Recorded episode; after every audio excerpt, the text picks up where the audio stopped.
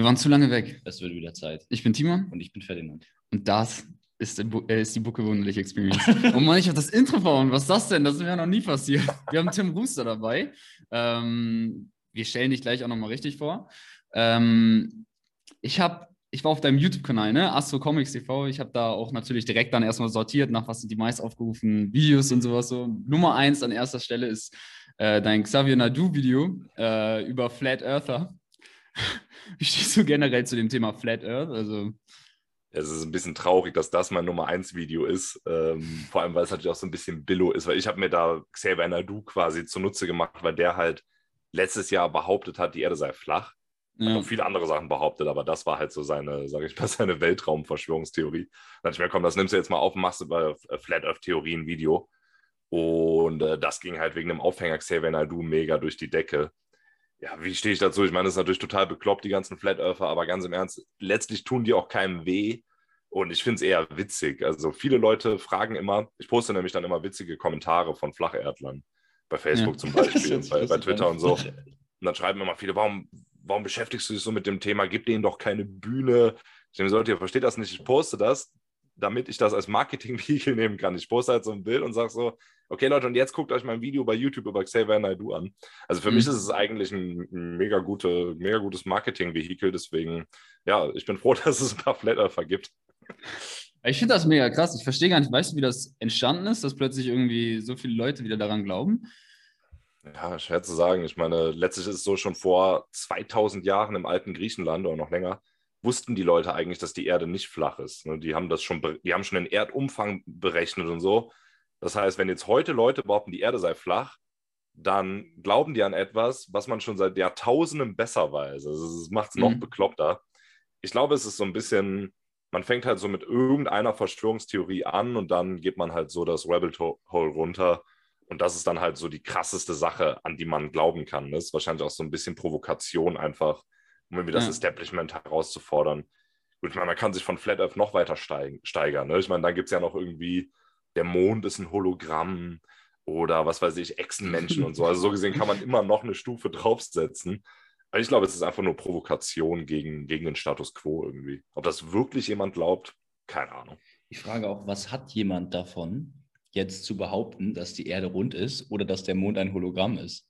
Also Ja. welchen Vorteil kann man daraus ziehen? Du meinst jetzt, wenn jemand, also warum sollte jemand ein Hologramm vom Mond machen? Auch keine Ja, schlechte. Frage. Das ist ja ergibt super einfach- aufwendig, ne? Also, Ja. so, das ist ja richtig kostspielig wahrscheinlich. Ja, mega. Das ist, das ist tatsächlich eines der besten Gegenargumente, auch gegen so Einsteiger-Verschwörungstheorien, sage ich mal, wie dass die Mondlandung gefaked gewesen wäre.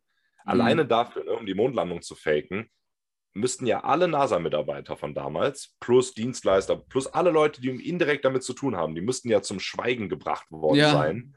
Und da reden wir über hunderttausende Menschen so. Wie willst du so viele Menschen über Jahrzehnte zum Schweigen bringen? Das ist absoluter Quatsch. Ne? 1969 war es halt einfach einfacher, wirklich zum Mond zu fliegen, als das Ganze zu faken.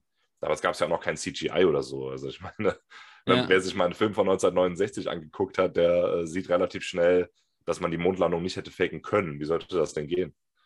Ja, eins der größten Gefühle, das war noch ein bisschen weiter davor, als die Star Wars-Filme rauskamen, äh, Mhm. mit den Lichtschwertern und den, diesen Laserpistolenstrahlen. Das ist heute ja so Billo-Technologie. Das kann, ja. kann ja jeder Apple-Laptop eigentlich schon äh, easy ja. machen. Also das ist ja so einfach. Und damals war das so, oh mein Gott, die haben das, die haben das Ja. richtig Irres auf die Beine gestellt. Nee, ich aber. weiß gar nicht, wann ähm, der erste Star Wars-Film rauskam, 70er, ne, glaube ich. Boah, ich Boah, weiß nicht. keine Ahnung. Keine Ahnung. Ich habe deshalb jetzt mal nicht. gesagt, so in dem Rahmen, damit ich mich nicht vertun kann. Ich glaube Ähm, 70er, aber wenn es jetzt falsch ist, wäre es extrem peinlich. Hä, wisst aber jedenfalls, ja, dav- davor gab es ja noch so erste Science-Fiction-Versuche hier so auch in Deutschland, Raumschiff Orion oder so, keine Ahnung. Und da hat man ja die, die Special Effects noch mega äh, ja, trickreich gemacht. Zum Beispiel den Raketenstart irgendwie hat man mit so einer Brausetablette gemacht. Also ich habe so eine Brausetablette genommen und dann den Brauseeffekt gefilmt. Das war dann der Raketenstart. Also so gesehen, das war so der Stand der Technik damals. Meinst kreativ, du, ne? Meinst du, wir kommen irgendwann dazu, dass wir äh, als unsere Spezies das Weltraum bereisen, wie in Star Wars? Mit so Hyperantrieb und. Wie in Ja. Star Wars wird ein bisschen knifflig, weil genau, Hyperantrieb ist ja da so das Mittel der Fortbewegung. Ne?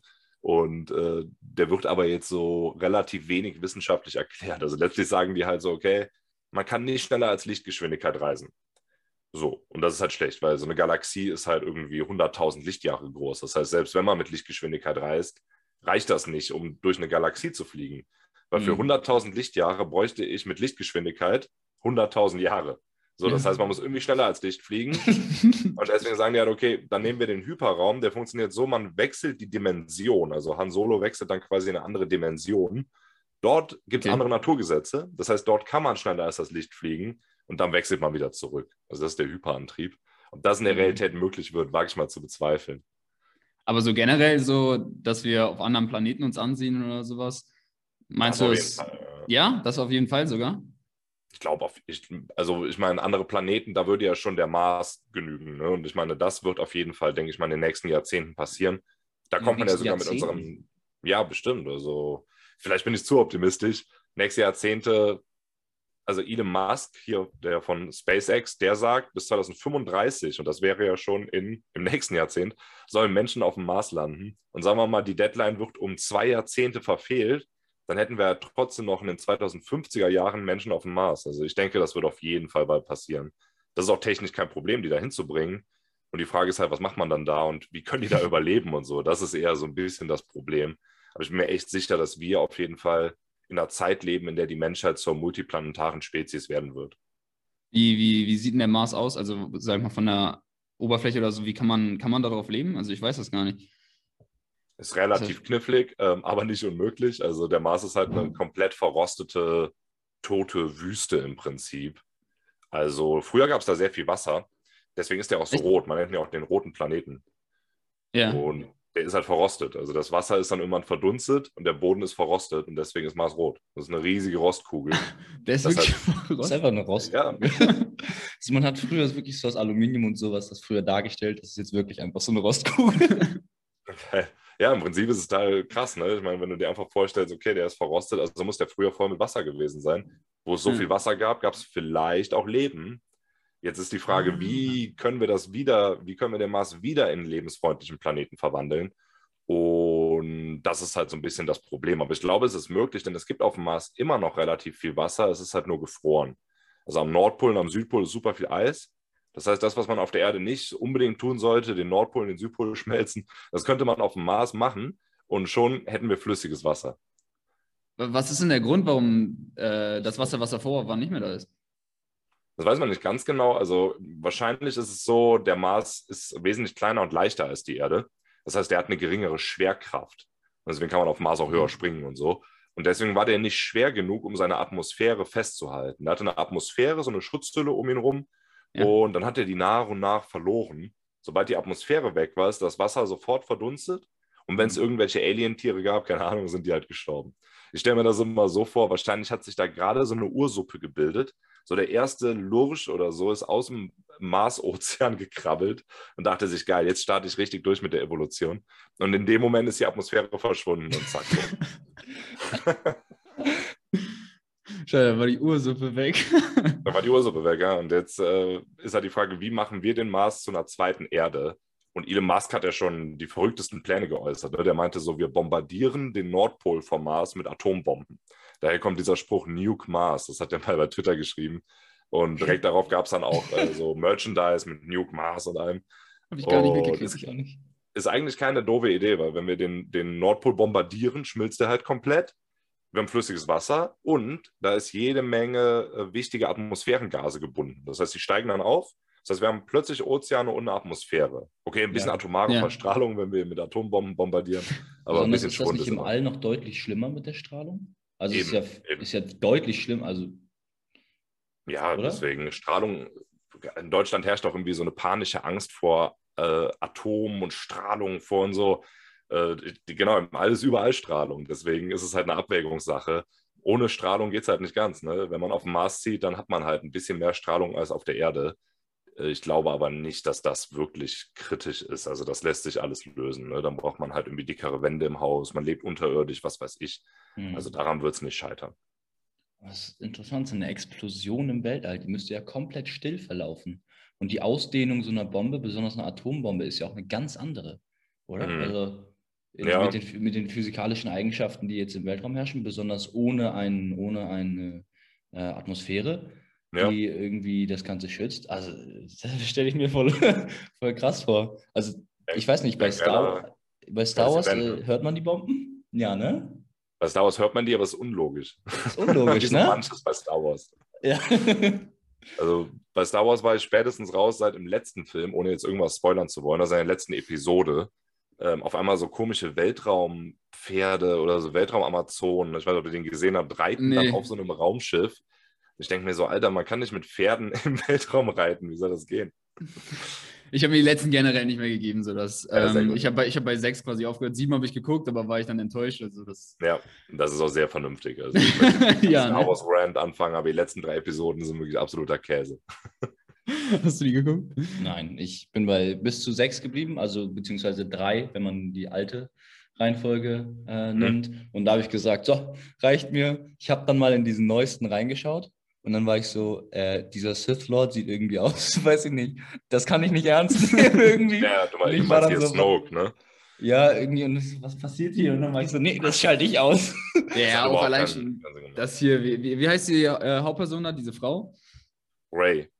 Die lernt ja irgendwie das, was normalerweise jeder Jedi in, was Ja. weiß ich, 30 Jahren lernt oder so, lernt die irgendwie in gefühlt einem halben Monat oder so. Hey, Und absolut, dieser ja. eine ähm, Klonkrieger, der dann in der Lage ist, sich äh, mit dem Sith sogar aufzunehmen im Schwerduell, da dachte ich auch so, was ist das denn jetzt? Ja, ja das hat alles keinen Sinn. Das ist total bescheuert. Ich meine, es muss auch keinen Sinn machen, das finde ich noch nicht mal so schlimm, aber es ist halt so, es hat auch keine richtige Handlung und das, ja, also irgendwie ist es eine Beleidigung für den Zuschauer, könnte man sagen.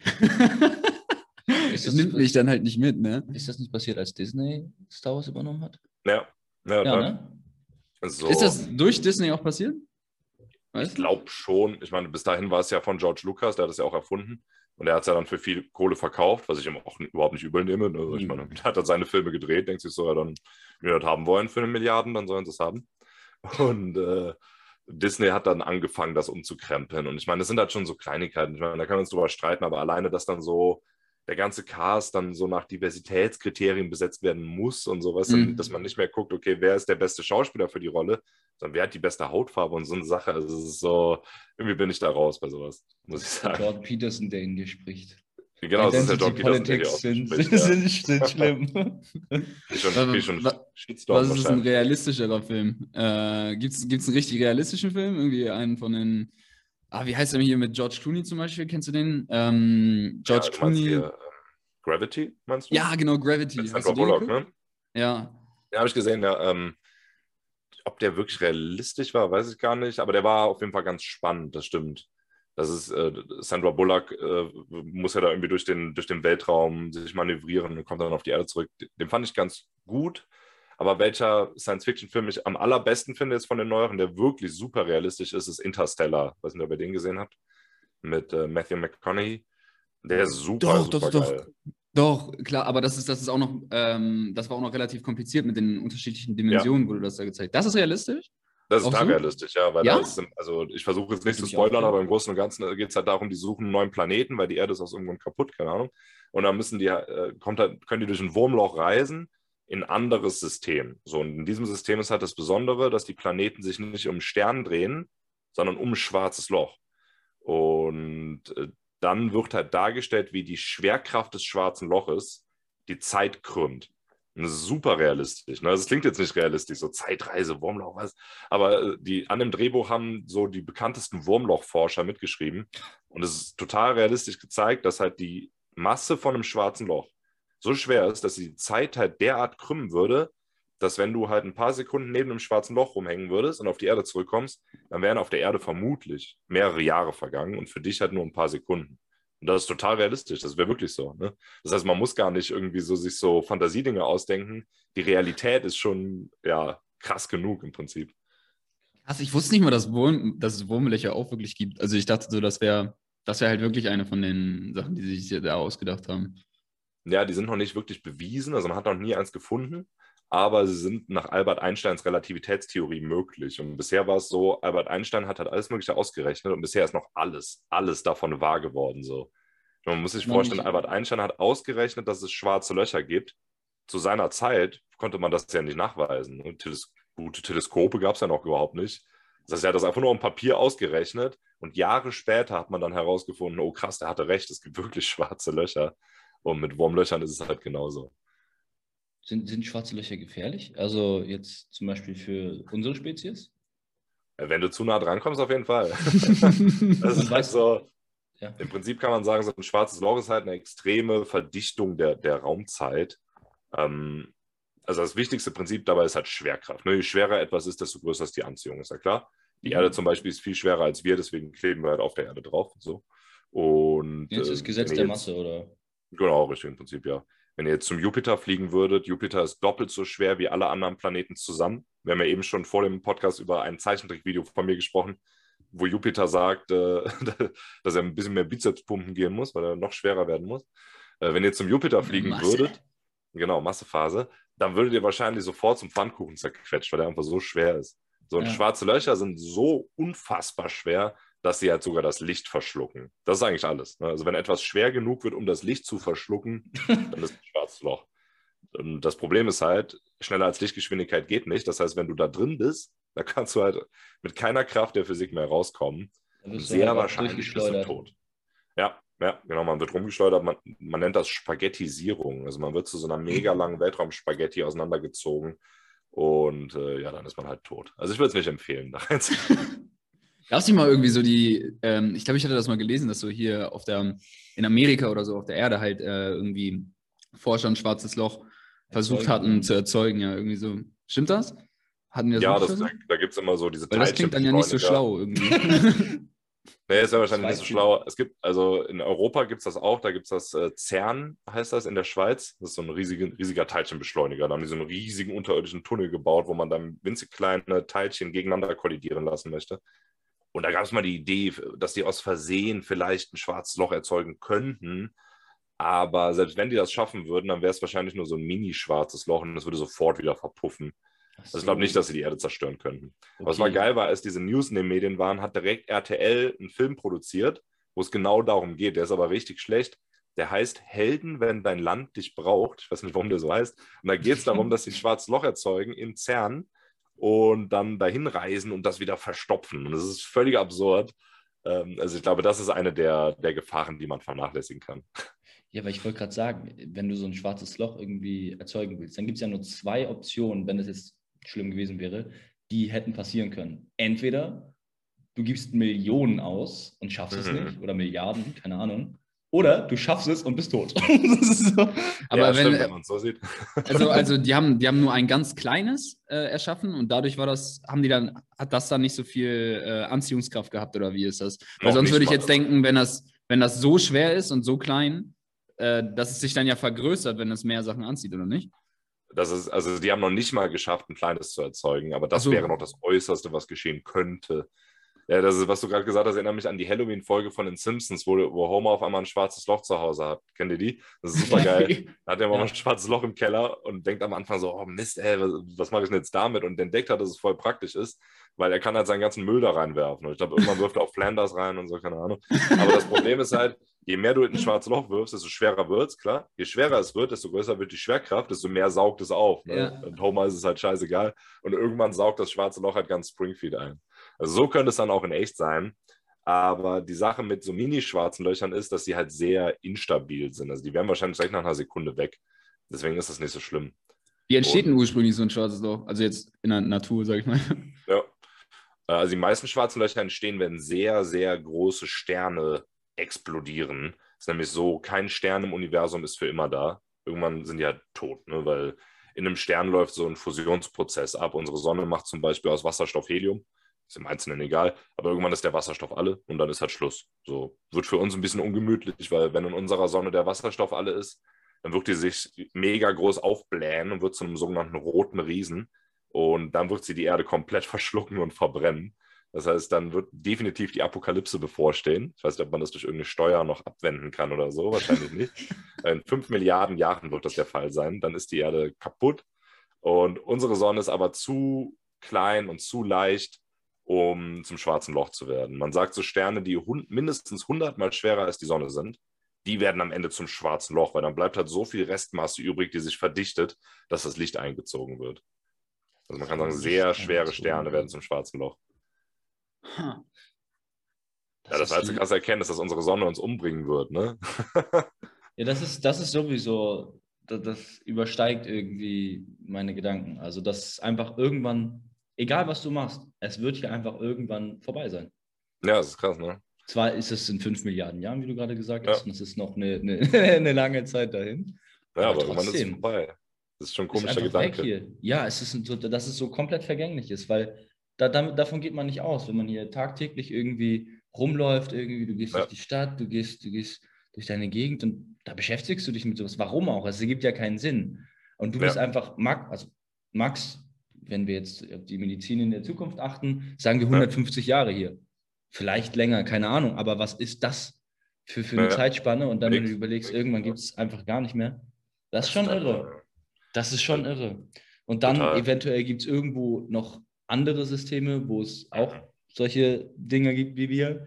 Wie wahrscheinlich Ja. ist denn das eigentlich, dass es irgendwann irgendwo quasi ähm, wirklich Mensch, also so, so, so Spezies gibt, die, oder erstmal, wie, wie wahrscheinlich ist es, dass es überhaupt Aliens gibt? Mhm. Also das ist, glaube ich, grundsätzlich sehr wahrscheinlich, wenn man mit Alien jetzt einfach Leben auf einem anderen Planeten meint. Ne? Also egal Ja, jetzt, wie ja, es ja. aussieht. Ähm, wir haben ja gerade gesagt, auf, alleine auf dem Mars gab es halt früher Wasser. Und da würde ich sagen, wahrscheinlich gab es dann da schon da einfache Lebensformen vielleicht. Oder es gibt in unserem Sonnensystem viele interessante Monde. Der Jupiter und der Saturn, die haben ja super viele Monde. Saturn über 80, Jupiter über 70. Und auf einigen davon gibt es flüssiges Wasser. Das heißt, da könnte Leben existieren. Und ja, wenn man jetzt nach höher entwickelten Lebensformen sucht, würde ich auch sagen, die muss es irgendwo geben, weil allein in unserer Galaxis, der Milchstraße, gibt es ungefähr 200 Milliarden Sternsysteme und jedes davon hat im Schnitt zwei Planeten, sagt man jetzt so grob. Ne? Das heißt, dann wären wir bei 400 Milliarden Planeten. So, wenn man sagt, wenn man da jetzt sagt, okay, es gibt zwar 400 Milliarden Planeten, ja, aber ich glaube, höher entwickeltes Leben gibt es nur auf der Erde. Also es wäre ein bisschen unwahrscheinlich einfach. Ne? Deswegen würde ich sagen, es gibt mit Sicherheit irgendwo Aliens und auch höher entwickelte Aliens. Aber wie die aussehen, was sie können, ob die schlauer als wir sind, ob die dümmer als wir sind, das ist halt alles Spekulation, aber super faszinierend darüber nachzudenken. Äh, Ist das, ist das Universum eigentlich äh, unendlich? Also stimmt das so, dieser, diese Idee? Sagt man immer, aber eigentlich nicht. Eigentlich ist es Quatsch, weil es ist so, der, der Weltraum dehnt sich halt aus und er hat mit dem Urknall Ja. begonnen. Seitdem wird er immer größer und größer und größer. Und ich sage mal, der Weltraum ist so ein bisschen wie so ein Rosinenkuchen. Man hat so ein Stück Teig mit Rosinen drin und sehr viel Hefe halt, steckt das Ding in den Ofen, der Kuchen backt auf und die Rosinen bewegen sich voneinander weg. Der Weltraum wird immer größer und die Galaxien bewegen sich voneinander weg. Also der Weltraum ist der Teig, Galaxien sind die Rosinen. Und äh, dann gibt es halt, genau wie es im Rosinenkuchen eine begrenzte Anzahl von Rosinen gibt, gibt es halt im Weltraum eine begrenzte Anzahl von Galaxien. So. Und die Milchstraße ist halt unsere und es gibt noch ungefähr ja, ein paar hundert Milliarden andere Galaxien, in denen wiederum jeweils ein paar hundert Milliarden Sterne sind mit Planeten und Monden und so weiter. Aber das ist eine Menge, aber es ist nicht unendlich. Und wenn der Weltraum sich ausdehnt, ist halt irgendwo auch ein Ende.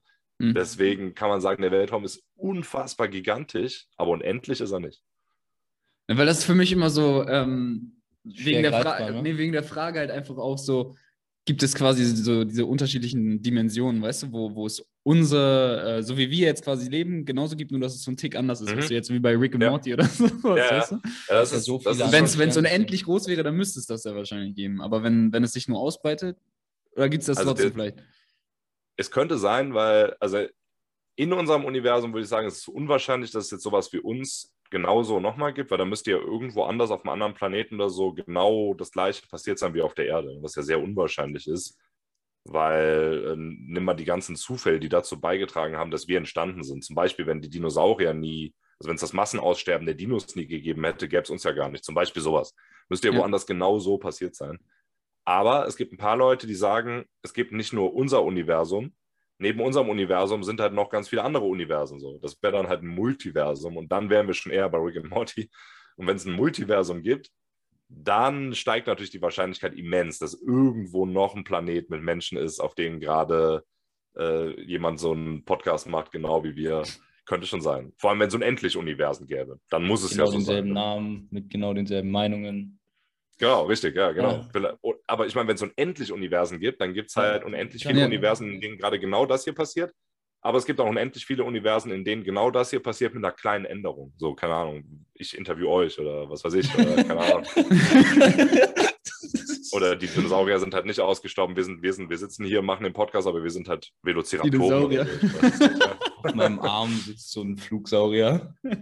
Das ist halt so ein bisschen der, das, also deswegen stört mich diese Multiversumshypothese so ein bisschen, weil es ist halt eigentlich ein bisschen, also wenn es unendlich viele Universen gibt, unendlich, ne, dann gibt es ja auch ein Universum, in dem die Multiversumstheorie nicht stimmt.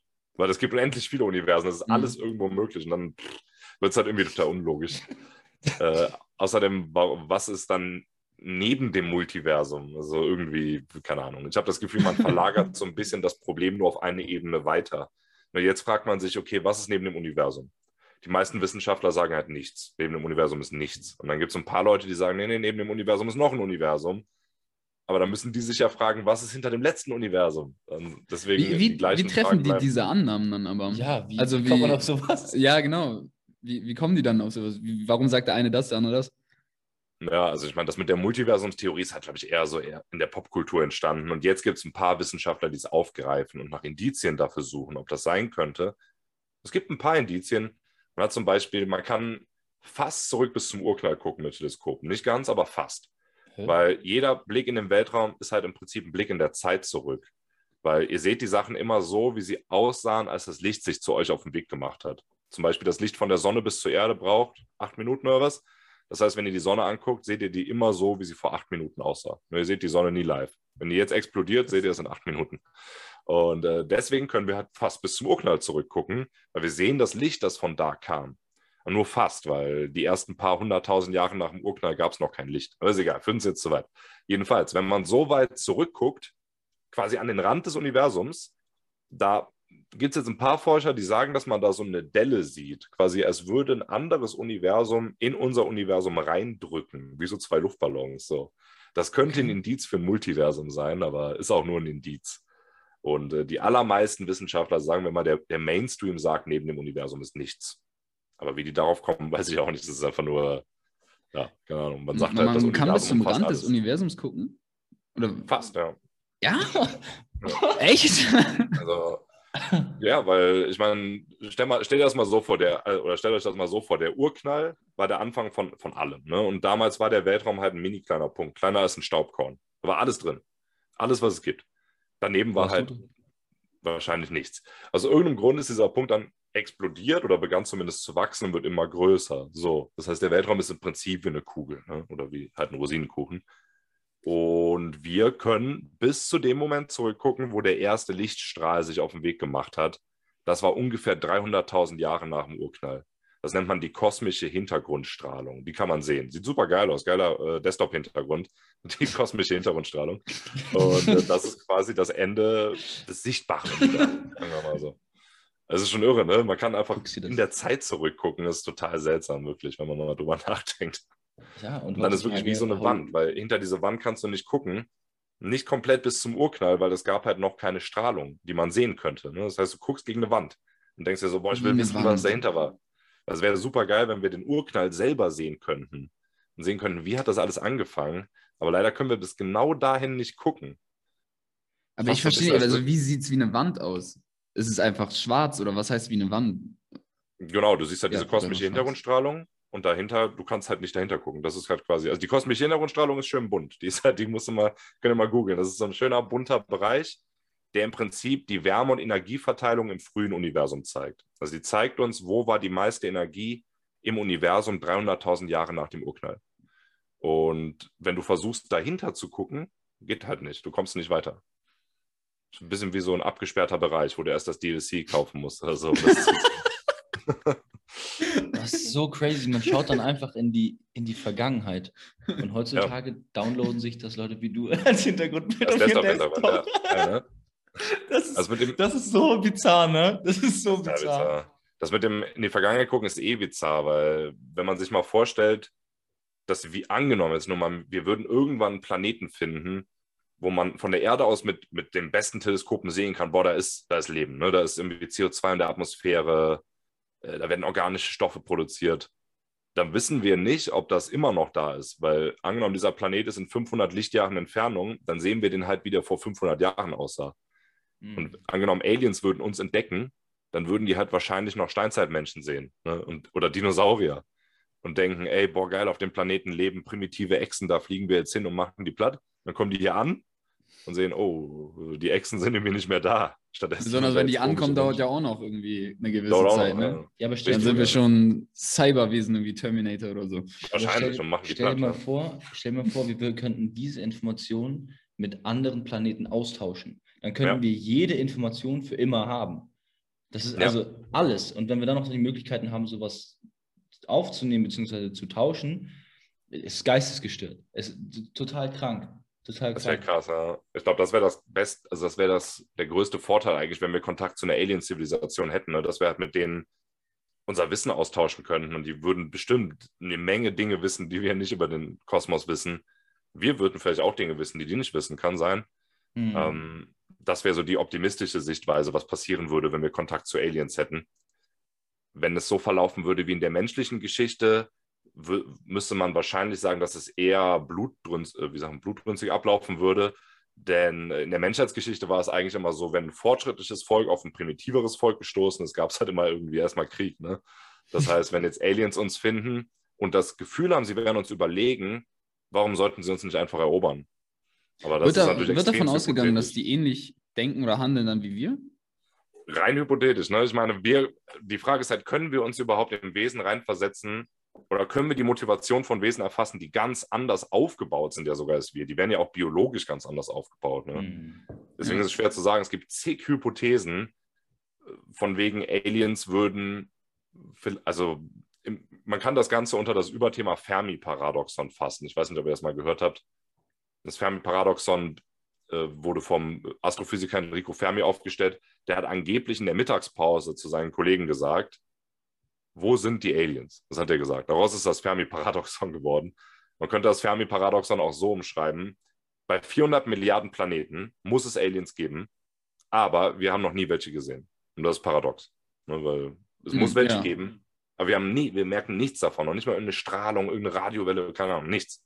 Das es ist halt total ja, paradox. Es gibt ja diese Aufnahmen immer wieder irgendwie, ähm, wo, wo dann irgendwelche US-amerikanischen Aufnahmen, also wirklich High-Secret-Dinger irgendwie dann doch mhm. irgendwie in die Öffentlichkeit kommen. Und da sieht man ja. dann schon Flugobjekte, die sich einfach viel zu schnell bewegen. Also Technologie, die wir einfach noch nie so gesehen ja. haben. Ähm, und das sind dann irgendwelche Tetraeder irgendwie, die da ähm, über der Wasseroberfläche sind. Dann ja. ist ein Jet und verfolgt die und die sind einfach mhm. mehrere, also zig Kilometer in so einer Sekunde einfach und man weiß nicht, ist das jetzt überirdisch oder ist es einfach Technologie, die wir noch nicht kennen, aber es ist total geistesgestört. Und sowas haben wir schon irgendwie, solche Sichtungen immer wieder, ne? Auf jeden Warte, Fall. Wo, wo, wurden die veröffentlicht? Ach, oder kannst du bei YouTube teilweise sehen, muss mal gucken, Pentagon, äh, UFO, da gab es jetzt sogar letztes Jahr oder dieses Jahr das Pentagon sogar eine offizielle Stellungnahme zu vielen von diesen Berichten rausgebracht und gesagt, bei einigen wissen wir nicht, was es ist. Ja. Was auch krass ist. Total, ist ne? Also es ist jetzt, Einfach. du hast recht, es ist jetzt nicht so, als wenn die alle Quatsch und Fake. Ne? Ähm, ich meine, die meisten schon. Und wenn jetzt irgendeiner da, weiß ich nicht, in Alabama sagt, ich wurde vom UFO entführt und so, dann ist es mit Sicherheit Quatsch. Ähm, aber viele von den Sichtungen halte ich schon für echt, aber ich glaube nicht, dass es Aliens waren. Das ist halt so die unwahrscheinlichste Erklärung. Ne? Oder es ist ein unbekanntes Flugobjekt. Das war, das war bestimmt eine interstellare Spezies aus tausend Lichtjahren Entfernung, ja. die mal eben über die Erde gedüst ist und aber nicht Hallo gesagt hat. ist also, nicht unmöglich, ne? aber ich, ich glaube es nicht. Du hast ja richtig auch, äh, du hast ja richtig Radaraufnahmen und sowas, habe ich auch schon ja. gesehen. Ähm, also es ist schon geistgestört. Es ist halt nur die Frage, ist das ein technischer Fehler? Ist das wirklich ja. so passiert? Wenn es kein technischer Fehler war, was ist das für eine Technologie? Das ist auch gruselig. Ja. Stell vor, eine andere Nation hat eine Technik, die einfach so schnell ist. Also das ist Total. so schnell, du kannst dir das nicht vorstellen, ne? Wenn du das, so eine Technologie so schnell ist, du wirst jedes andere Land dominieren, ne? Also es ist gar keine das Frage. Ist krass, ja. Das ist noch gruseliger. Also wenn es das wirklich gibt, von einer anderen Nation, dann ist, ja. macht mir das viel mehr Angst, als wenn es Aliens ja, mir auch, sind. Mir auch. Aber es ist ein bisschen meine These. Ich glaube, dass die meisten dieser UFO-Sichtungen, die wirklich realistisch sind, dass das chinesische Technologie ist wahrscheinlich, was aber wirklich gruselig wäre, weil wenn die Chinesen so eine fortschrittliche Technologie hätten, von der sie so überzeugt sind, dass sie die schon über amerikanischen Boden testen, ne, dann sollten wir uns wirklich Sorgen machen. Es kann natürlich auch amerikanische Technologie sein. Ich glaube, ich meine, wenn das Pentagon, also wenn die amerikanische Regierung sagt, äh, ja, ja, wir wissen nicht, was das ist, glaube ich denen kein Wort. Ähm, das zeigt aber wenigstens, dass diese Berichte ernst zu nehmen sind. Also es könnte chinesische Technologie sein oder amerikanische. Das wäre meine These. Und das wäre halt noch so eine wahrscheinlichere Erklärung als Aliens. Aber du hast recht, auch eigentlich eine gruseligere Erklärung als Aliens. Ich, ich finde schon. Also, ähm, aber ich finde ich find die, find die Vorstellung immer interessant, ähm, wie Aliens so dargestellt werden in, in der Popkultur, in Filmen, diese grünen Männchen mit diesen großen Köpfchen. Ja. Ähm, weil die großen Köpfe sind ja gar nicht so unwahrscheinlich. Ja. Ähm, ich hatte letztens dazu auch ähm, was gesehen.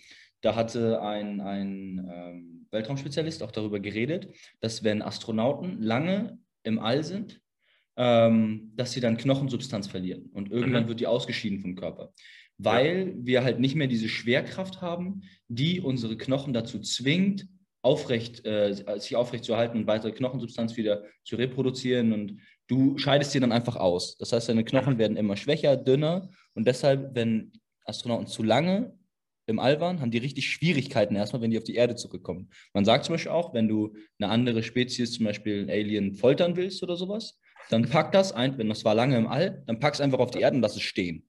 Ja. Du hast vorhin gesagt, dass mit dem Pfannkuchen, ähm, ja. dass wir da hinkommen würden, einfach ein Pfannkuchen werden, weil die Schwerkraft zu stark sind, unsere Gliedmaßen, ja. unsere passiven Strukturen würden das einfach nicht aushalten. Keine, ja. nichts von unserem Gewebe. Und ähm, wenn wir jetzt immer mehr Knochensubstanz verlieren würden, dann würde ja eigentlich der Körper völlig egal werden. Wir würden eher so eine fischähnliche Struktur annehmen. Ja, so, mit, so mit, ganz dünnen Knochen, fast, also fast schon eher so knorpelartiges Gewebe. Und der ja. Kopf würde aber, weil wir da mehr machen müssen, eventuell einfach ja. immer größer werden. Das finde ich voll interessant. Das ist allgemein die Vorstellung von Aliens insgesamt irgendwie.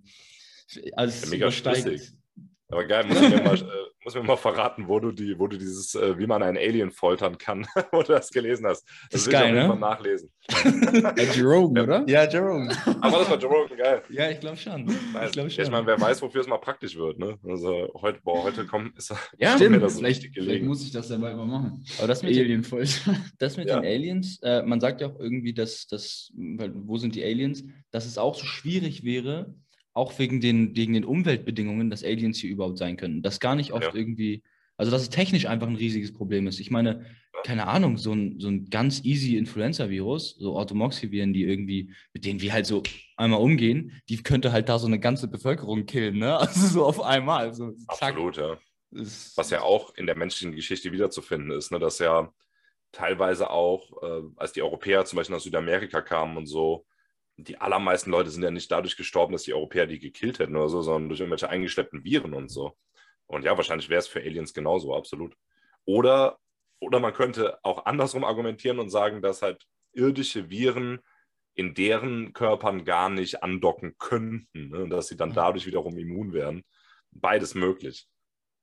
Das ist total Aber, ja, suspekt.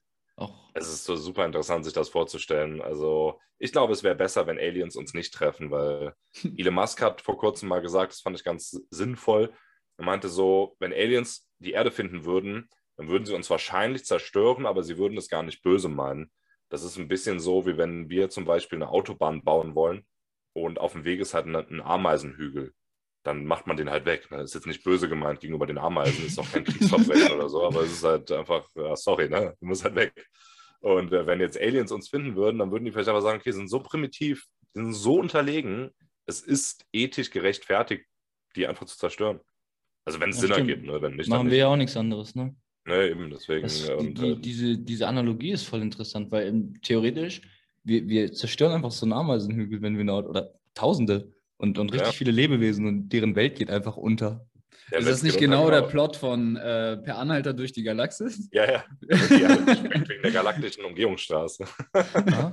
Hast du nicht geguckt? Nee. Da wollen die auch einfach, ja genau, die wollen die irgendwie so eine Galaxis-Highway ähm, oder sowas bauen. Und da muss die Erde halt weg dann dafür. Ja, das da kommen halt genau dann auch Aliens, die, die, äh, ja. die die Erde dann weghauen wollen. Ja, und da ist es halt witzig gemeint, aber es ist interessant, darüber nachzudenken. Und ich meine, ich würde jetzt nicht so weit gehen zu sagen, okay, aus dem Gedanken heraus sollten wir keine Ameisenhügel mehr zerstören, weil ich meine, wir gehen ja davon aus und wahrscheinlich zu Recht, dass Ameisen kein Bewusstsein haben wie wir und, uns, und es nicht krumm nehmen. Das könnte man, das könnte, boah, allein darüber könnte man jetzt wieder philosophieren. Hat ein Ameisenstaat vielleicht ein gemeinsames Kollektivbewusstsein oder so? Keine Ahnung, aber ähm, die Aliens könnten uns halt so weit überlegen sein, dass unser Bewusstsein für sie halt auch nichts wert wäre. Ne? Das ja, ist halt eben. halt die interessante Frage daran. Aber für uns selber ist es total wichtig, wir würden jetzt sagen, wir können niemals einen anderen Menschen umbringen. Aber für die ist aber, Ja. ja. wer ist das? das ist Schmutz. das hat gar keine Daseinsberechtigung. So. Ja, ja, das Thema Bewusstsein ist eigentlich uninteressant. Ich meine, Menschen neigen immer dazu, äh, die Menschheit irgendwie so schlecht zu reden. Irgendwie so, keine Ahnung, immer wenn ich irgendein Video mit Aliens poste bei YouTube oder so, schreiben, kann ich darauf wetten, dass mindestens fünf Leute drunter schreiben, irgendwie, ja, für die Aliens wären wir Menschen eh viel zu primitiv, als dass sie sich bei uns melden würden, bla bla bla. Kann ja auch das Gegenteil sein. Kann auch sein, dass wir irgendwie die am weitesten entwickelte Spezies in der Milchstraße sind, weil Ja. das, was wir Bewusstsein nennen, ist ja immer noch ein großes Rätsel. Ne? Was ist das? Wie kam das? Irgendwann muss es ja beim ersten Affen in der Savanne mal Klick hier oben gemacht haben und auf einmal konnte der so über den Kosmos nachdenken.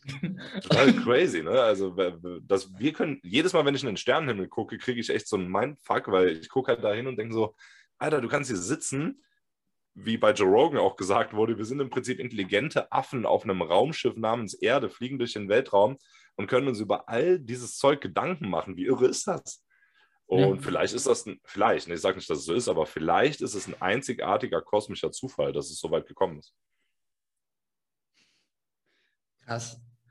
Allein schon, ja, allein, nee, ich bin gerade so ein bisschen einfach geflasht. Das, irgendwie das, hat- das habe ich Ein, ja. Einfach diese Idee auch allein schon von, ähm, ich finde das voll das gute Beispiel mit in den Weltraum gucken, einfach wenn wir einfach mal hochgucken und äh, da die ganzen Sterne sehen. Es gab doch auch mal irgendwie diesen Bild, ich glaube, das war auch bei Joe Rogan, irgendein Com Comedian oder so meinte das. So von wegen, ähm, er versteht die ganzen Leute nicht, die zum Grand Canyon äh, fahren Ja. und einfach mal irgendwie Leere sehen wollen oder so oder ganz Ja. viel nichts oder so. So guck doch einmal nach oben, weißt du? Ja, ja, wirklich. Ja, Das ist ja ich, Immer, Sterne immer wenn ich in ja- der Nacht irgendwie nach oben gucke und die ganzen Sterne sehe und einfach überlege, so ja, wie weit die entfernt sind ja. und wie groß die halt eigentlich in Wirklichkeit sind, so das. Das erste Mal so einen so ein, so einen richtigen so Mindfuck hatte ich, als ich im Planetarium war, hier in Hamburg. Und dann, Ah, cool. saß, dann, dann sind wir da reingekommen und dann ist ja das so, so aufgebaut, dass in der Mitte dieses eine der Projektor ist quasi Ja. und drumherum in, in, in so, so einem runden Ding sind ganz Stühle aufgebaut, die so nach hinten gehen. Und dann haben wir uns da reingesetzt in diese riesig weichen Stühle ne? und liegen da und auf einmal beginnt die Show ne? und es wird alles schwarz. Und dann fängt es an bei sowas ganz Kleinem. Und ich frage so, hä, was ist das? Und dann wird rausgezoomt und dann kommen auf Ja. einmal wieder andere Stränge. Und irgendwann, so nach, weiß ich nicht, gefühlten tausend Stunden, siehst du dann irgendwie, das ist ein Knopf von einem Hemd. Und dann wird Mhm. weiter rausgezoomt und dann ist das ein Mensch. Und dieser Mensch Ja. wird weiter rausgezoomt, auf einmal ins Ja. Universum. Und das wird so weit rausgezoomt, dass ich mir gefragt habe, so, hä? Und ich bin so winzig und da war ich so, ah, ich will das nicht mehr gucken, aber ich will es Ja, ja. gucken. Und Den Effekt kenne ich. ja, und du guckst ja auch rum, weil das ist ja so, so oval geformt und du Ja. siehst nicht mal alles und es ist trotzdem riesig. Und du guckst um dich rum und du guckst und ich habe dann geguckt, hä, sind die anderen Leute auch so verwirrt wie ich? und dann stelle ich mir die Frage, das haben mal Leute irgendwie, wie du schon sagst, sich Gedanken gemacht, so, ja, wir gucken uns jetzt an, wie klein wir wirklich sind und berechnen das. Das finde ich sowieso so Mhm. geistesgestört, dass es einfach Leute gibt, die solche Sachen berechnen können. So Ja. berechnen können, wie groß ein schwarzes Loch ist. Wie kommst du darauf, solche Formeln aufzustellen? Was Mhm. bist du für ein Brain, dass Ja. du eigentlich. So, du, du bist ja, ich stehe ja jetzt morgens nicht auf und sage so, hm, okay, also ich habe jetzt gestern, keine Ahnung, in Physiologie so ein paar Formeln gelernt und da, ich berechne jetzt einfach mal, keine Ahnung, wie groß ein schwarzes Loch werden kann. Das, Ja. Also klar, die haben andere Voraussetzungen und sowas, Stephen Hawking und solche Leute. Ja. Und an Unis, die lernen sowas ja auch richtig, aber die ersten Leute, die damit angefangen haben, hä? So, ich nehme jetzt ein paar, ich nehme jetzt Ich ein paar auch- Zahlen, die irgendwie so ein paar primitive Sumerer, oder was ist primitive Ja. Sumerer, die so ein paar Sumerer irgendwie mal aufgestellt haben, in so einem, Ja. keine Ahnung, ähm, in, so einem, in so einem ganz einfachen Zahlensystem, um ein paar Acker irgendwie zu zählen. Mhm. Und heute berechnen wir nicht mehr Acker, äh, wo ein Dorf mit 1000 irgendwie gezählt werden muss, sondern berechnen, wie groß ein schwarzes Loch ist und können mehrere Milliarden Jahre zurück in die Vergangenheit schauen. Und dadurch. dazwischen Nur- liegen nur ein paar, paar tausend Jahre zwischen den Sumerern und den Berechnungen der schwarzen Löcher. Ja, nicht viel. Ich weiß nicht, Ja. 10.000 Jahre vor, äh, also 10.000, wie halt lange ist das her? 12.000 Jahre irgendwie sowas? Ja, irgendwie so. Ja. Irgendwie Landwirtschaftliche. Revolution irgendwie, das hast hattest du Ja. begonnen. Aber das ist, was? Und das ist Krass, gar ne? nichts. Ja, Und wir haben das ist das in der Zeit geschafft. Deshalb ist wirklich die Frage, was schaffen wir in den nächsten 20 Jahren? Ja, absolut. absolut. Wenn man da Das überlegt, in, in 20 Jahren Elon Musk sagt, wir kommen auf den Mars. Okay, jetzt gucken Ja, wir noch weiter. Lass mal in 1000 Jahren sagen. Ja, Wahnsinn, oder? Weil wenn du siehst, der Fortschritt beschleunigt sich ja auch. Ne? Ich meine, klar, im Mittelalter und in der Antike gab es auch Fortschritt, aber langsam. Ne? So, Hm. Hat jetzt keinen großen Unterschied gemacht, ob du im Jahre 0 oder im Jahre 300 nach Christus gelebt hast. So. Fortschritt war halt langsam. Mittlerweile ist es so, denk mal, ich weiß nicht, wann ihr geboren seid, ihr seid wahrscheinlich einen Ticken jünger als ich. Als ich klein war, war die modernste Spielekonsole, die es gab, das Super Nintendo. So. Und damals haben alle gesagt, ey geil, das ist HD-Grafik. Ne? So. Jetzt guckt ihr mal an, was es heute gibt. Unreal Engine 5 oder was ist es jetzt? Das sieht aus wie ein echt. Das ist nur ein Beispiel. Also Fortschritt äh, beschleunigt sich ähm, exponentiell.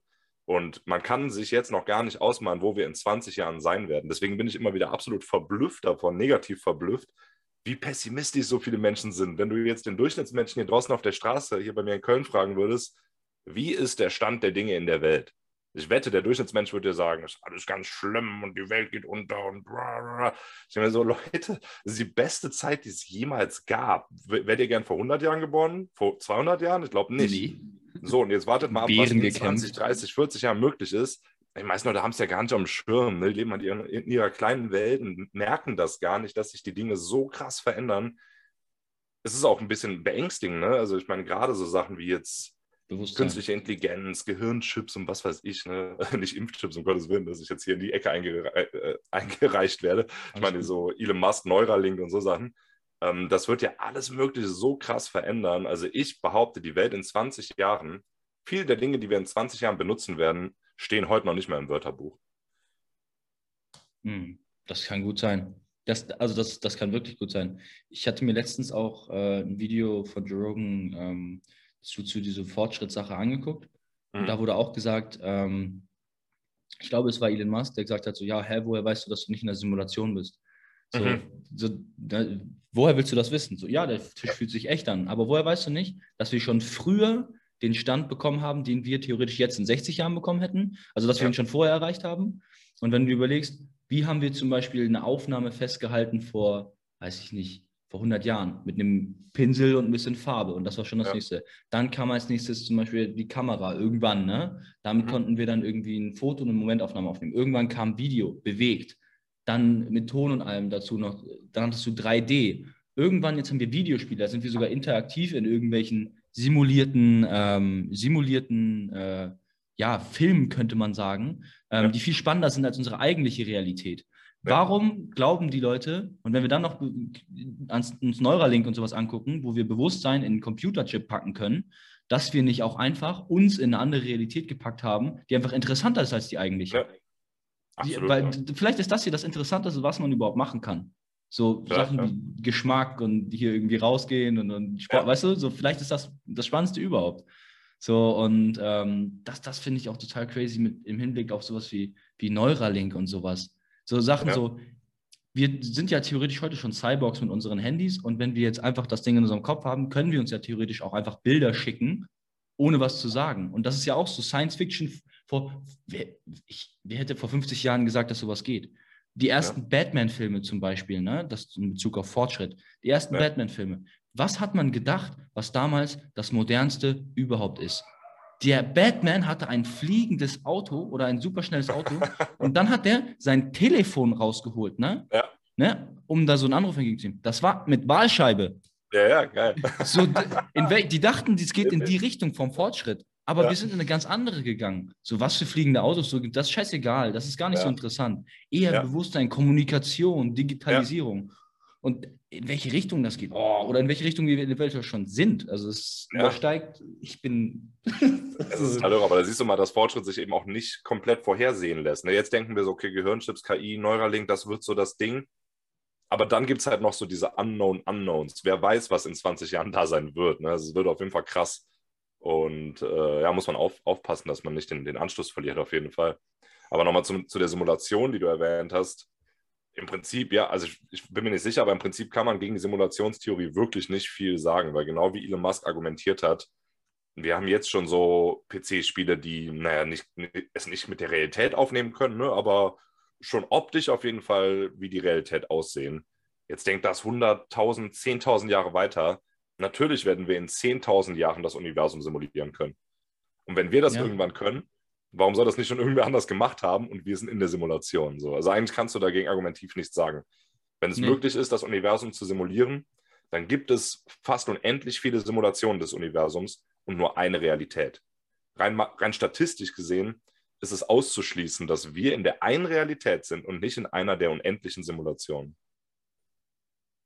Hm, das ist voll Auch crazy. mein, mein Fakt. Aber die Frage ist, was wird es ändern? So, okay, dann ist es halt eine Simulation. ja, Okay, und dann, so, was soll ich jetzt machen? So, Ja, halt. genau. So, den, den Stecker ziehen. Die Frage ist, wür- würdest du aufwachen wollen? Das ist voll krass. Wir hatten mal gesprochen über Kühe in Russland, die Virtual Mhm. Reality Brillen aufgesetzt bekommen haben, wo ihnen eine grüne Weide quasi gezeigt wurde, damit sie mehr Milch geben. Geil. Und das ist Das so Matrix, ne? Matrix-mäßig, Das ne? ist Ja. so Matrix. Und jetzt stell dir vor, wie arrogant bist du zu denken, dass das nicht auch einfach mit dir passieren kann. Klar. Ja. So besonders, ja, Virtual Reality, das ist jetzt noch ein bisschen Billo-Technologie, ne? Da wird dir einfach ein Bild gezeigt, so, ne? Aber Ja. wenn du dir jetzt überlegst, so mit den technischen Möglichkeiten, die man hat, dass man zum Beispiel Gefühle auch imitieren könnte, ähm, ja, physikalische Eigenschaften wie Temperaturen und sowas auch noch, dann ist das relativ einfach, dich einfach ja, in eine Simulation zu stecken und du checkst das nicht. Ja. Ja, oder vielleicht haben wir es sogar absichtlich selber getan, weiß man ja auch nicht. Ne? Ich habe jetzt noch ein Video darüber gemacht, dass eine Antwort auf dieses Fermi-Paradoxon sein könnte, dass die Aliens alle in einer Simulation sind. Also wir sind zwar in der Realität und es gibt auch überall Aliens, aber die haben sich halt dafür entschieden, nicht den Weltraum zu erkunden, sondern die virtuelle Realität. Ne? Das heißt, die bewegen sich nicht nach außen, sondern eher nach innen. Die liegen halt vielleicht alle matrixmäßig auf ihrem Planeten und erkunden einen virtuellen Kosmos, weil die sagen, ist doch viel interessanter. Ist vielleicht sogar viel besser als die Realität, viel größer, gibt es viel mehr zu entdecken. Und deswegen haben wir die nicht entdeckt, weil die bereisen halt nicht den Weltraum. Aus deren Sicht wäre es vielleicht primitiv, den wirklichen Weltraum zu erkunden. Ne? Mhm. Und das sind jetzt nur unsere Anfängerschritte, so dass wir Sonden und Astronauten in den Weltraum schicken. Und irgendwann sagen wir auch, okay, ne, komm, lass doch die Virtual Reality erkunden lieber, ist doch viel besser. Also das wäre so eine Antwort auf das Fermi-Paradoxon, könnte sein. Ja, und da sind wir wieder bei Thema Fortschritt. In welche Richtung geht es? Und wir haben keine Ahnung. Ja, wir denken, Fortschritt ist, wenn Elon Musk das auf den, auf den, auf den wo war das? Auf dem Mars? Ähm, dass Ja, die, die, die Leute da schickt. Aber Ach so, vielleicht, ja, vielleicht ist das wirklich überhaupt nicht Fortschritt. Vielleicht ist das wie Ja, mit diesem ja. Wahltelefon in dem Batman-Mobil. Genau, richtig, ja. So, Alter, das ist deep, ey, das ist deep. Vielleicht ist El- Elon Musks Plan mit dem Mars wird in 100 Jahren als primitive, ähm, primitiver Versuch gewertet werden oder so. Wer weiß, das ist alles möglich. Wir können es halt nicht, wir können es nicht wissen. Das ist total crazy, wenn man mal drüber nachdenkt. Aber das äh, so oder so, egal ob Elon Musk jetzt Erfolg haben würde, ob das Sinn macht, keine Ahnung. Ich glaube, es macht Sinn, aber wer weiß, wie die Nachwelt es beurteilen wird. Finde es eh krass, dass die allermeisten Menschen halt eh keinen Plan davon haben, was passiert. Und dass es immer einige wenige Visionäre sind, die im Endeffekt die Menschheit voranbringen. Ne? Und der, der große Rest lässt sich einfach treiben von den Entwicklungen. Ähm, das klingt jetzt ein bisschen gemein, aber ich, ich glaube, das ist halt leider wirklich so. Meinst du jemand wie Elon Musk als Visionär? Ja, total. Ja. Ich meine, guck dir den an, der hat äh, PayPal zumindest mitgegründet. So, heute benutzt jeder selbstverständlich PayPal. Ne? Und sagst so, ja, ist halt normal, ist ein Teil meines Alltags. Ne? Aber einer musste es erstmal erstmal erfinden. Tesla gegründet, ähm, Neuralink gegründet, SpaceX gegründet. Und was diese ganzen Nicht-Visionäre, sage ich mal, die belächeln das dann immer. Zum Beispiel, als Elon Musk SpaceX gegründet hat, 2002 war das schon, haben alle gesagt, na komm, lass, diesen, lass den Milliardär mal machen. Der, der kommt doch eh nicht zum Mars, ne? aber soll er mal ein paar Raketen bauen, bla bla bla. Und äh, was ist jetzt? Jetzt hat Elon Musk die fortschrittlichsten Raumschiffe gebaut, die es jemals gab. Wiederverwendbare Raketen und all das, das kommt von SpaceX. Sachen, die die NASA nie hinbekommen hat. Und ich glaube, jetzt lacht halt keiner mehr drüber. Das heißt, am Anfang werden solche Visionäre halt immer ausgelacht, immer belächelt äh, von Leuten, die selber nichts auf die Beine stellen. Ich glaube, das ist der Gang der Dinge. Also nicht warum, heißt, dass man. warum wollen eigentlich, also klar, bei Elon Musk glaube ich, ist wirklich, dass er, äh, dass er halt wirklich die Problematik sieht und deswegen denkt, so ja, mit, wenn wir zum Mars fliegen, dann äh, ist das quasi die Lösung für unsere Probleme. Aber warum Mhm. wollen sonst so, Jeff Bezos hat ja auch jetzt Blue Origin oder so, der will Mhm. ja auch irgendwie, glaube ich, zum Mars fliegen oder so. Warum wollen alle zum Mars? Oder generell ins Weltall. Ja, Blue Origin hat so einen Fokus Mond, glaube ich, aber auch Pläne für den Mars. Ähm, ja, gute Frage. Also Elon Musk sagt, dass es, glaube ich, entscheidend ist auch für die Zukunft der Menschheit. Einerseits, äh, ich glaube, sein, sein Hauptpunkt ist einfach, dass, dass technologischer Fortschritt nur entstehen kann, wenn wir uns immer größere Ziele setzen und unsere, unseren Horizont nach außen erweitern. Und dass das dafür einfach äh, lebenswichtig ist, quasi jetzt in den Weltraum vorzudringen, um eben äh, die Wissenschaft am Laufen zu halten, unseren Entdeckergeist äh, am Laufen zu halten. Ne, das ist ja auch krass. Ich meine, noch vor 500 Jahren war noch nicht mal die ganze Welt erkundet im Prinzip. Da waren so Leute wie Magellan und Kolumbus und so. Die waren ja die, die großen Entdecker dieser Zeit, die den Horizont nach außen verschoben haben Und heute müssen wir das halt im Weltraum tun. Also im Prinzip ist jemand wie Elon Musk so ein bisschen der Kolumbus der Neuzeit, könnte man sagen. ich meine, Kolumbus ist auch irgendwie schon als böser alter weißer Mann verschrien, ich weiß, aber egal. Also für, für mich ist es immer noch ein, äh, auf jeden Fall ein Vorbildcharakter. Äh, und ich glaube, wir müssen halt unsere Menschen jetzt, äh, unsere Grenzen in den Weltraum verschieben. Warum Jeff Bezos das macht, ich meine, es wird auch immer so ein bisschen Ego dabei sein. Ne? Klar, solche Leute wollen natürlich sich das dann auch selbst beweisen, dass sie immer mehr schaffen können. Und für mich ist es okay. Also ich meine, wenn die sich ihr Ego dadurch beweisen wollen, dass sie solche krassen Sachen machen ne, und äh, technischen Fortschritt voranbringen, ist damit ja allen gedient. Und ich hab, lese jetzt gerade noch so ein Buch, das heißt The 10x Rule, also wer es kennt. Da geht es halt im Prinzip, ist die These des Buchs, wenn du dir schon Ziele setzt, dann multipliziere sie immer mal 10. Und mhm. dann investiere auch zehnmal so viel Arbeit da rein. Ne? Also wenn du sagst, ich möchte nächstes Jahr 100.000 Euro ansparen, dann mach eine Million draus. Dann sag direkt, ich, ich, ich will eine Million ansparen. Weil es gar nicht unbedingt das, schwerer ist, oder wie?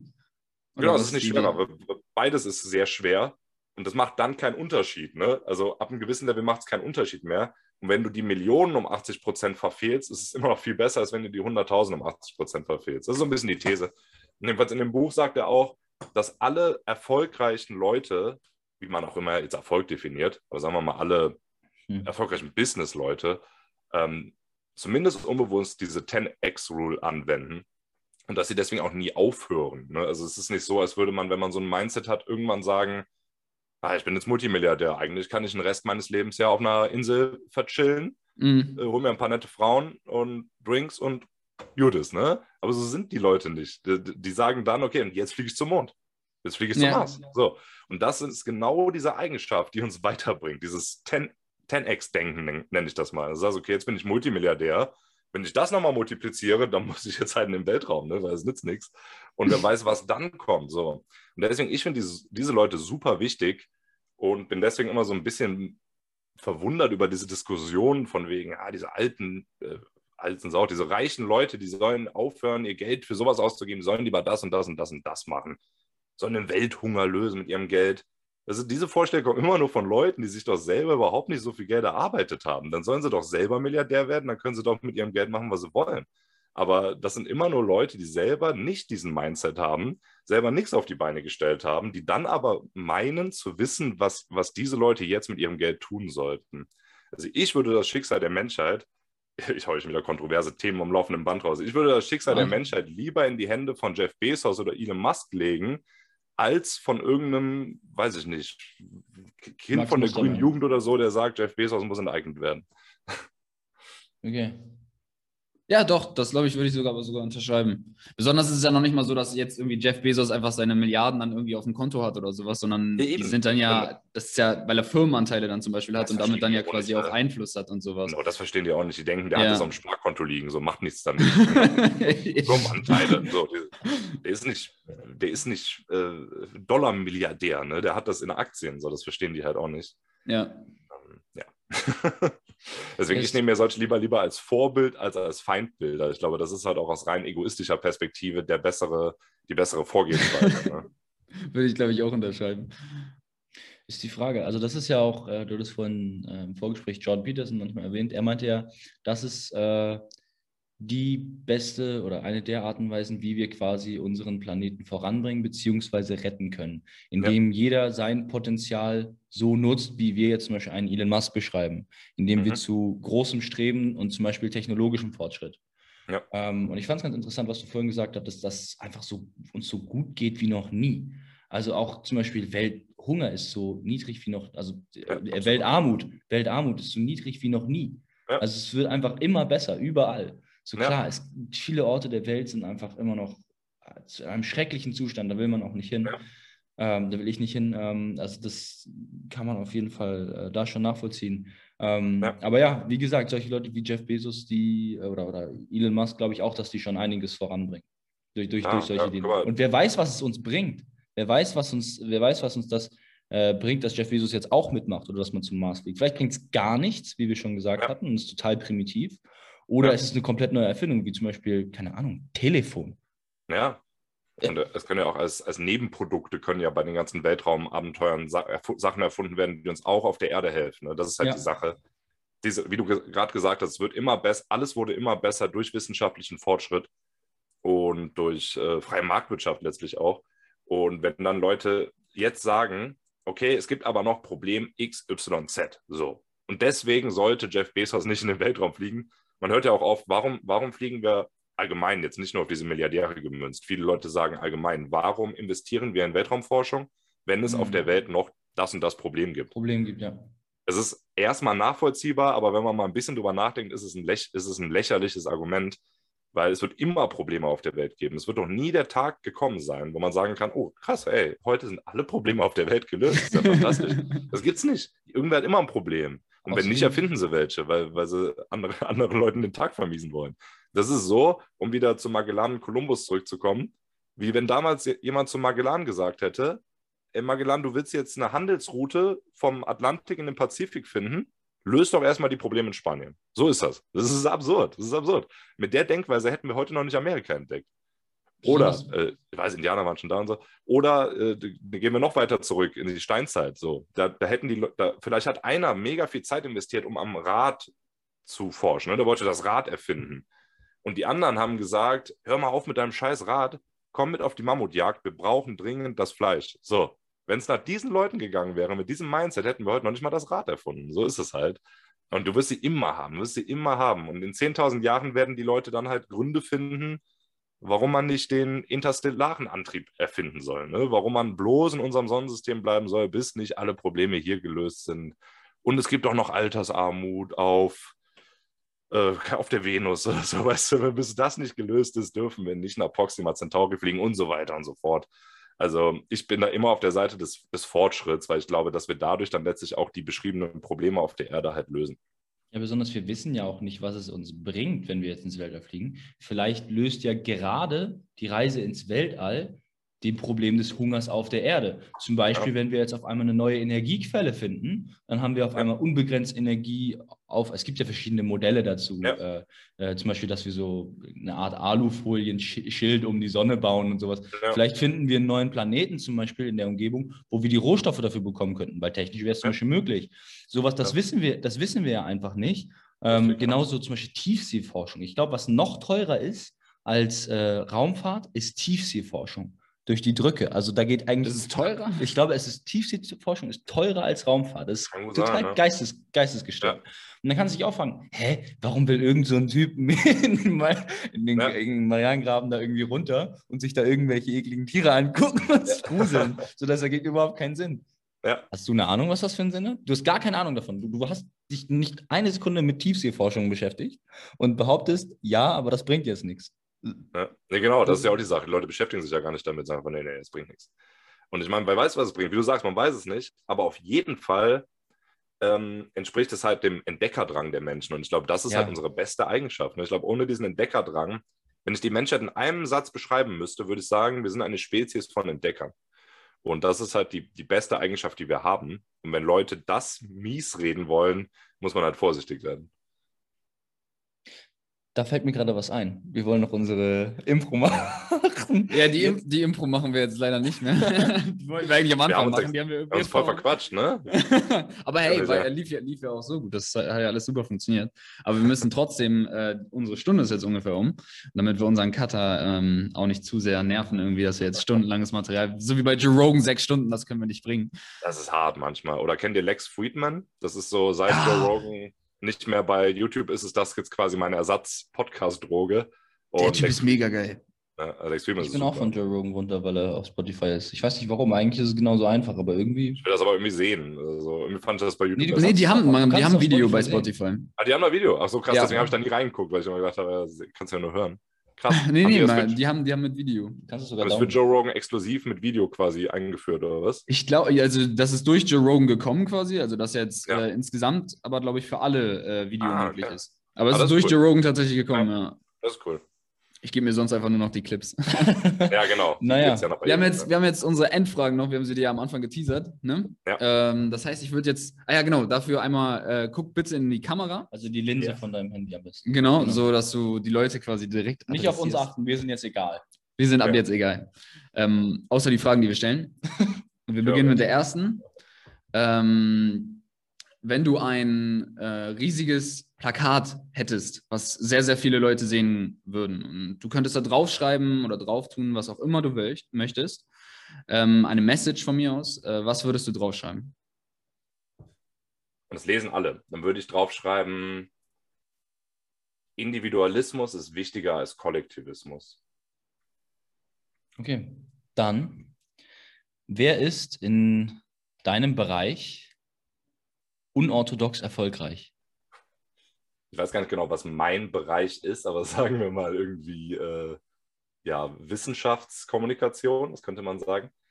Also unorthodox erfolgreich und wen ich sehr gerne mag, ist Brian Greene. Das ist ein Astrophysiker, der die Sachen sehr witzig und unorthodox rüber transportiert, der auch sehr oft ins Philosophische abdriftet. Der beschäftigt sich vor allem so mit Stringtheorie und Quanten Quantenphysik. Und wenn man dem zwei Stunden zuhört, ist es einfach absoluter Mindblow. Also Brian Greene ist mein unorthodoxer Wissenschaftstipp. Was sind die besten Quellen oder Ressourcen, ähm, um sich in deinem Bereich zu informieren? Im Bereich Wissenschaft informiere ich mich auf jeden Fall nur in englischen Quellen. Also ich lese überhaupt keine deutschen Publikationen, alleine schon, weil die mich voll gendern, das will ich nicht. Deswegen lese ich nur noch englische Publikationen. Und äh, da gucke ich aber tatsächlich sehr oft bei YouTube. Also den Lex Friedman, den ich eben genannt habe, ist eine super Quelle für alle wissenschaftlichen Themen, vor allem künstliche Intelligenz, aber auch oft Weltraum. Da sind auch so Leute zu Gast wie äh, Betagen heißt er, der sucht so nach Planet 9 und so. Also Lex Friedman, würde ich sagen, ist eine Top-Quelle, auch um ein bisschen tiefer in die Materie einzudringen. Dann, was sind die 20 Prozent, die die 80 Prozent des Erfolgs ausmachen?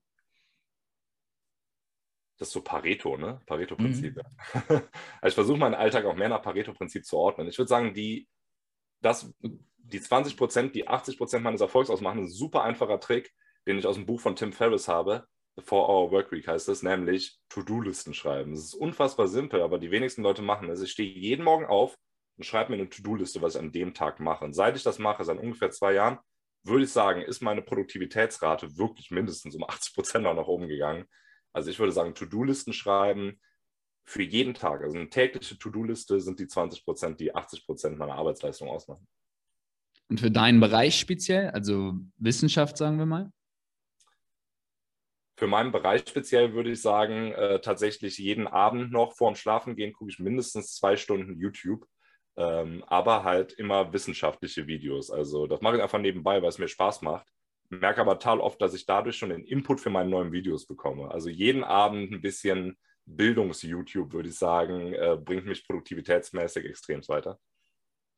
Alles klar, ja, vielen Dank, Tim. Ähm, haben wir äh, noch irgendwas vergessen, was wir dich hätten fragen sollen oder so, was du jetzt selber noch beantworten kannst? Ach, ich muss auf jeden Fall nochmal wiederkommen. Auch im Podcast gibt noch so viel, über das wir reden können. Zum Beispiel, worüber wir gar nicht geredet haben, was ja. sehr spannend ist.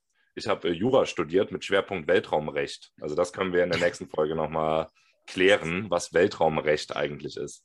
Ja, Jura hatte ich gelesen, Weltraumrecht habe ich nicht mitbekommen irgendwie davon. Ja, geil, ne? Ja, komm, komm gerne auf jeden Fall ähm, ja, wieder. Herzlich, herzlich eingeladen. Ja, ja, das, also, das war wirklich mega, äh, eine mega Stunde.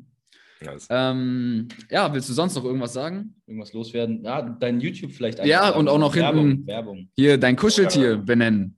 Die kleine Erde da. Genau, richtig. Ja. Genau, also äh, guckt gerne mal auf meinem YouTube-Kanal vorbei, wenn ihr jetzt sagt, ihr seid jetzt ein bisschen vom Thema Weltraum angefixt und von meinen äh, Rants hier, die ich hier losgelassen habe. Dann schaut gerne mal vorbei. Mein Kanal heißt Astro Comics TV. Der heißt so, weil es angefangen hat mit Comics und daher kommt auch diese Plüscherde hinter mir. Das ist meine Comic-Erde. Also früher gab es nur so Zeichentrickclips. Mittlerweile bin es eigentlich eher ich, der vor der Kamera steht und wissenschaftliche News erklärt. Aber es heißt halt einfach immer noch Astro Comics, weil das halt so als Name gewachsen ist. Mhm. Ja, Okay, alles klar. Alles, alles, TikTok, alles weitere. So, Instagram, überall. TikTok, Instagram, überall Astro Comics? Überall Astro Comics. Überall Astro Comics. Alles überall abonnieren. Alles weitere für unsere Zuschauer wird unten verlinkt sein. Also der YouTube-Kanal wird in der Beschreibung natürlich sein. Da einfach draufklicken, wenn ihr Bock habt. Alles klar, dann drück du mal den Knopf. That was easy.